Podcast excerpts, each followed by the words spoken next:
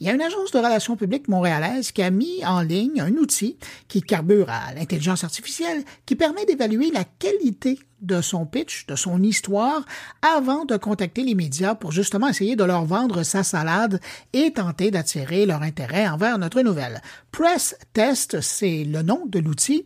Et pour nous en parler, on va aller rejoindre le président de la firme de relations publiques YPR qui est derrière ce nouveau service en ligne.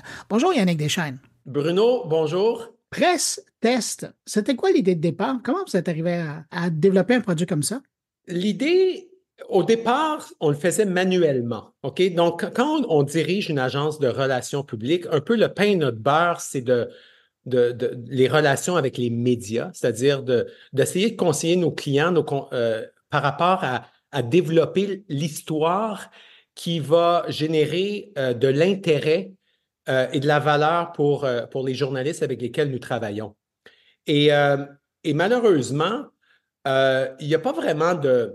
On n'apprend pas ça à l'école, il n'y a pas un cahier de charge qui, qui aide les, les, gens qui se joignent dans le milieu à savoir c'est quoi une bonne histoire versus c'est quoi qui n'est pas une bonne histoire. Et puis souvent, nos, nos, clients nous payent dans l'espoir que l'histoire qu'ils ont à partager euh, va être prise intégralement euh, par les médias. Et, il y a toujours une différence entre la pub et les relations de presse. La pub, tu peux payer ton agence et t'attendre à ce que le message qui va être véhiculé par le média euh, va être exactement ce que tu veux.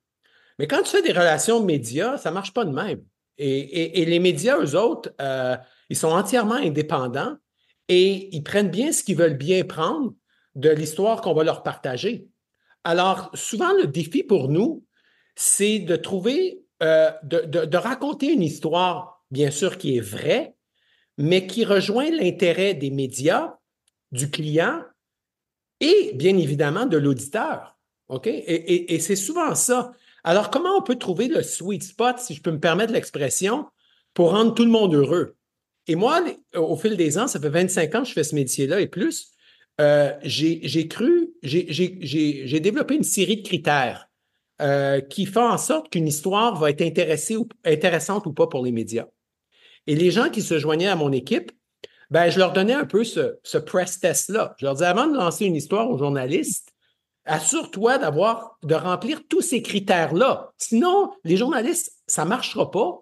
Puis en plus, les journalistes, euh, ils se font bombarder d'histoires jour après jour euh, et, euh, ils liront même pas ton histoire, puis ça va te décrédibiliser même auprès d'eux. Alors, on a commencé avec cette idée-là, et puis ça nous a amené à utiliser, quand on a vu l'arrivée de l'intelligence artificielle, il y a un membre de mon équipe qui m'a dit Hey, pourquoi on n'essaierait pas d'utiliser l'intelligence artificielle pour programmer euh, un peu ce qu'on a développé, les critères qu'on a développés, puis rendre ça disponible en temps réel. C'est ce qu'on a fait avec PressTest. Et donc là, vous proposez, j'avoue que j'étais surpris parce que je me dis, dans le fond, ça fait partie de votre stratégie, mais là, vous avez décidé d'offrir, c'est disponible en ligne, c'est un outil qu'on peut utiliser pour justement passer ce, ce press test. C'est 49 dollars par mois, si je ne me trompe pas. Et l'idée là-dedans, donc, c'est d'amener un texte, de raconter son histoire et de voir si ça passe la rampe de l'intérêt? Mettons, Bruno, vous, là, vous avez une histoire qui pense, vous pensez que ça, ça intéresse un média. Vous écrivez ça sur votre ordinateur. Bonjour, je suis le journaliste. Voici l'histoire que j'aimerais vous proposer. Est-ce que ça vous intéresse, oui ou non? OK? Le press test, là, ce que ça va faire, c'est que vous allez faire un copier-coller. Vous allez copier votre histoire, vous allez coller dans, dans le press test. Puis le press test en temps réel va vous dire quelles sont les probabilités sur 100 que votre histoire soit retenue. OK? Et ça peut être de 10% jusqu'à 100% Ça n'arrivera jamais à 100% parce qu'on ne l'a jamais vu. Mais ce qui est intéressant du press test, c'est qu'ils vont vous donner un score, genre 50% et ils vont vous dire comment améliorer votre histoire pour attirer l'intérêt du journaliste. Donc, c'est comme si vous aviez un assistant personnel qui va vous donner du feedback en temps réel sur votre travail. Parce que notre prémisse est la suivante. On pense que tous les gens qui travaillent dans cette industrie-là sont souvent très débordés.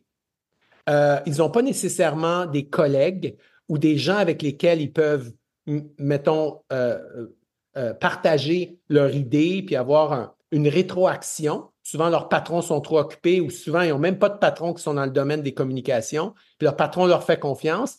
Puis ils n'osent pas nécessairement appeler une agence pour une petite histoire. En quelque part, ils sont payés pour ça. Alors, nous, ce qu'on leur dit, c'est que voici un, assistant personnel qui va dire, voici la, force de ton histoire et comment l'améliorer. Et c'est ça le but du press test, c'est d'offrir un genre d'assistant personnel pour s'assurer que l'histoire que vous allez présenter va être bonne pour les journalistes. Il y a probablement des gens qui nous écoutent, qui se disent Ah, ça, ça pourrait m'intéresser comme outil à l'occasion parce que j'ai des, j'ai ça et là des, communiqués à faire, mais euh, qui se disent Ouais, mais l'information que je dépose dans le press test, euh, cet outil-là, euh, elle va où? Qu'est-ce qu'il en devient? Qu'est-ce qui se passe avec, avec le contenu qui est donné à être évalué? On ne garde aucune donnée. OK? Donc, c'est une considération très importante que vous soulevez. Puis, à cet effet-là, c'est un catch and release, dans le sens que l'information est captée, est analysée, puis après ça est, est, abandonnée. Donc, il n'y a aucune, aucun data qui est gardé dans la machine pour faire en sorte que cette donnée-là, qui pourrait être de l'information privilégiée, mm-hmm. soit conservée par l'outil. Quand euh, j'ai vu votre, votre outil, je me suis dit, est-ce que c'est ça l'évolution d'un cabinet de relations publiques? Et où ça se positionne? Évidemment, bon, vous êtes un précurseur parce que, en, plus de l'utiliser à l'interne, là, vous décidez de l'offrir à l'externe. Donc, ça veut dire probablement qu'il y a des compétiteurs qui vont l'utiliser, puis il y a aussi des entreprises, des PME, des travailleurs autonomes qui, vont l'utiliser pour leurs besoins. Mais vous, dans l'évolution, est-ce que vous voyez l'évolution des, des relations publiques passer par là? Moi, je pense que cet outil-là, peut être utile pour démontrer la valeur que des gens qui travaillent dans l'industrie des relations publiques peuvent apporter aux gens, à la société, à l'économie. Souvent, malheureusement, les gens qui travaillent dans cette industrie-là n'ont pas nécessairement une bonne réputation? Ou ils n'ont pas nécessairement, les gens ne comprennent pas nécessairement la valeur ajoutée qu'elles peuvent que ces personnes-là peuvent apporter à la société, à une organisation, à l'économie. Souvent, ces gens-là euh, sont perçus comme des, euh, des gens peut-être pas nécessairement euh, un manque de profondeur ou un manque de... Je vous dirais que c'est souvent la valeur ajoutée. Puis dans les faits, les relations publiques, ce que c'est, c'est la capacité de, de convaincre une organisation d'avoir un dialogue avec ses parties prenantes. Et ça, ça veut, ça veut dire un discours qui est bilatéral et non unilatéral. La pas dans la publicité, là, c'est ça. Exact. La publicité, c'est unilatéral, alors que les relations publiques, c'est bilatéral. Donc, pour avoir un discours bilatéral, il faut avoir une capacité d'écoute, avoir une empathie, une sensibilité par rapport au public et être capable, en quelque part, de même de se placer en tant qu'organisation dans une situation vulnérable. Et les relations publiques, c'est ça, en quelque part, la part de cette, de, cette discipline-là, c'est d'amener les organisations à adapter ou créer des politiques ou des, initiatives qui vont apporter une valeur à l'individu, à la société, à l'économie. Et le press test va pousser les organisations à avoir cette réflexion-là et ajuster leurs initiatives pour apporter encore plus de valeur à l'individu. Et on s'entend que par la bande, ça fait aussi la promotion de votre profession. Parce que on aurait beau avoir, avec le press test, euh, je vous écoutais avec votre exemple, on aurait beau avoir un 90 sur 100, c'est pas parce qu'on a une bonne histoire qu'on va être capable de rejoindre les gens qui pourraient l'apprendre et la faire euh, découvrir à, leurs lecteurs, à leurs auditeurs, à leurs téléspectateurs. Et, c'est là où, vous ajoutez de la valeur à ce service-là. Press Test, c'est bon pour voir si on a une bonne histoire, mais après, si on veut qu'elle soit partagée, ça prend des professionnels qui ont des contacts et qui ont la confiance des journalistes dans les médias. Absolument. Absolument. Et on pense que le Press Test va aider tant les, les professionnels dans relations publiques que les organisations à avoir une meilleure compréhension de l'état de la situation, euh, parce qu'un des critères, c'est toute l'analyse du contexte dans lequel nous vivons. ce que nous vivons au Québec peut être différent de ce que les gens vivent à Toronto et les gens de Toronto, ça peut être différent de ce que les gens vivent à New York, vivent et dans d'autres villes. Donc, l'outil a une capacité d'analyser en temps réel tout le contexte de l'initiative qu'on va faire et d'avoir, d'identifier les angles morts, identifier les opportunités, puis identifier peut-être les endroits sur lesquels les gens ont envie qu'une organisation se positionne pour répondre à une problématique de société ou d'organisation. Donc, c'est ça que l'outil va permettre d'accomplir et ça va avoir un bénéfice tant pour l'industrie des relations publiques que pour la société, que pour les médias.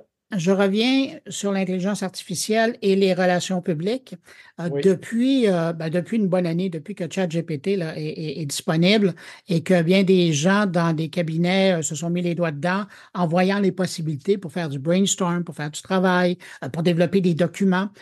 J'ai croisé au fil de l'année des professionnels de votre profession et systématiquement, où ils me posaient la question, ou moi je leur posais la question, mais qu'est-ce qu'on fait? Comment on intègre l'intelligence artificielle dans le développement de nos activités? C'est-à-dire que, et qu'est-ce qu'on fait au niveau de la transparence de la chose? Parce qu'on s'entend, l'intelligence artificielle, ça peut vous aider à créer des dossiers, à monter des pitchs, euh, mais quelle est la transparence qu'on a vis-à-vis -vis le client? Pour qu'il ait toujours confiance à nos conseils et pas nécessairement à penser que ben, c'est toute l'intelligence qui l'a fait, puis finalement, euh, je paie pour euh, un service, je pourrais payer 20 dollars par mois puis avoir le même service. Comment vous vivez ça, cette adaptation-là, depuis un an? Ben, je pense que de, plus en plus, les gens, euh, maintenant qui se, se baignent dans l'univers de, l'intelligence artificielle, ils voient rapidement les limites de l'outil. OK? Et ça, c'est le défi c'est d'être capable d'utiliser l'outil un peu de la façon qu'on élève un chien. OK? Dans le sens que, tu sais, il faut le guider, il faut le mettre à notre main et il faut faire en sorte que c'est un atout exceptionnel qu'on a à notre disposition. Ça peut apporter énormément de valeur au travail qu'on fait, mais c'est à nous de bien le guider, de l'encadrer et de l'utiliser de la bonne façon. Puis ça, l'intelligence artificielle ne pourra jamais le faire tout seul. Un chien, ça ne se dresse pas tout seul. OK? Ça a besoin d'un humain en quelque part pour euh, lui donner la direction puis les euh, qu'on veut. Puis moi, je vois beaucoup l'intelligence artificielle la façon d'utiliser comme ça. C'est ce qu'on a fait avec le press test. Il y a une trentaine de critères qu'on a créés qui ont des pondérations différentes qui, selon nous, a un impact directement sur la valeur d'une histoire. Et l'autre affaire, c'est qu'il faut continuellement utiliser l'outil pour l'updater, ou en, tout cas en fonction de, l'évolution de la société. Et ça, l'intelligence artificielle, présentement, ne peut pas faire ça, pourra jamais remplacer un humain. Alors, c'est comme ça qu'en quelque part, je vois ça. Je rappelle que si les gens veulent essayer votre outil que vous lancez, euh, ils peuvent le trouver sur Presse Test en un mot, .app. Et euh, de toute façon, euh, si euh, vous ne savez pas comment l'écrire, vous allez sur la page de présentation de l'épisode et vous allez voir, il y a un hyperlien juste à côté du nom de Yannick Deschaines. Et comme ça, ben, vous verrez que vous pourrez aller faire un tour. Yannick Deschaines, président de la firme de relations publiques YPR, merci beaucoup d'avoir pris de votre temps pour répondre à mes questions. Puis bonne chance avec votre nouvelle outil. Je suis sûr que ça va dépanner bien du monde. C'est gentil. Merci beaucoup, Bruno, de nous avoir donné l'occasion de partager cette innovation-là. Merci. Au revoir.